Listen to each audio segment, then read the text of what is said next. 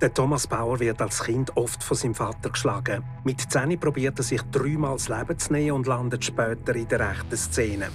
Als Teenie wird der Thomas zum Biker, kommt in einem Bandenkrieg fast ums Leben und wird selber fast zum Mörder. Vom Vater verprügelt, von der Mutter verachtet. Im Fenster zum Sonntag.